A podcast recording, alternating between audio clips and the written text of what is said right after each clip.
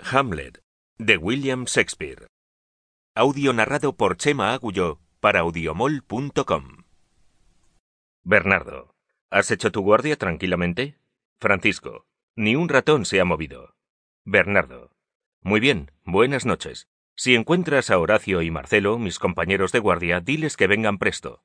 Francisco, me parece que los oigo. Alto ahí. Eh, ¿quién va? Escena segunda.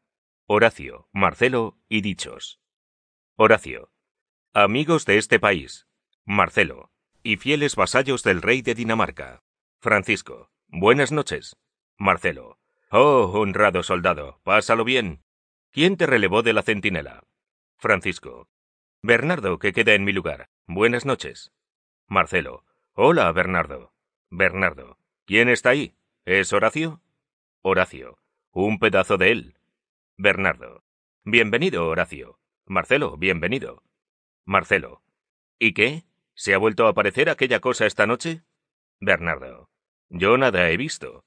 Marcelo. Horacio dice que es aprehensión nuestra, y nada quiere creer de cuanto le he dicho acerca de ese espantoso fantasma que hemos visto ya en dos ocasiones. Por eso le he rogado que se venga a la guardia con nosotros, para que si esta noche vuelve el aparecido, pueda dar crédito a nuestros ojos y le hable si quiere. Horacio.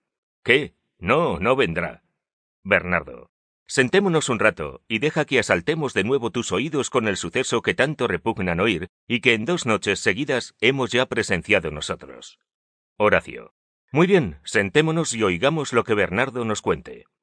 Bernardo. La noche pasada, cuando esa misma estrella que está al occidente del polo había hecho ya su carrera para iluminar aquel espacio del cielo donde ahora resplandece, Marcelo y yo, a tiempo que el reloj daba la una, Marcelo. Shh, calla, mírale por dónde viene otra vez. Bernardo. Con la misma figura que tenía el difunto rey. Marcelo. Horacio, tú que eres hombre de estudios, háblale.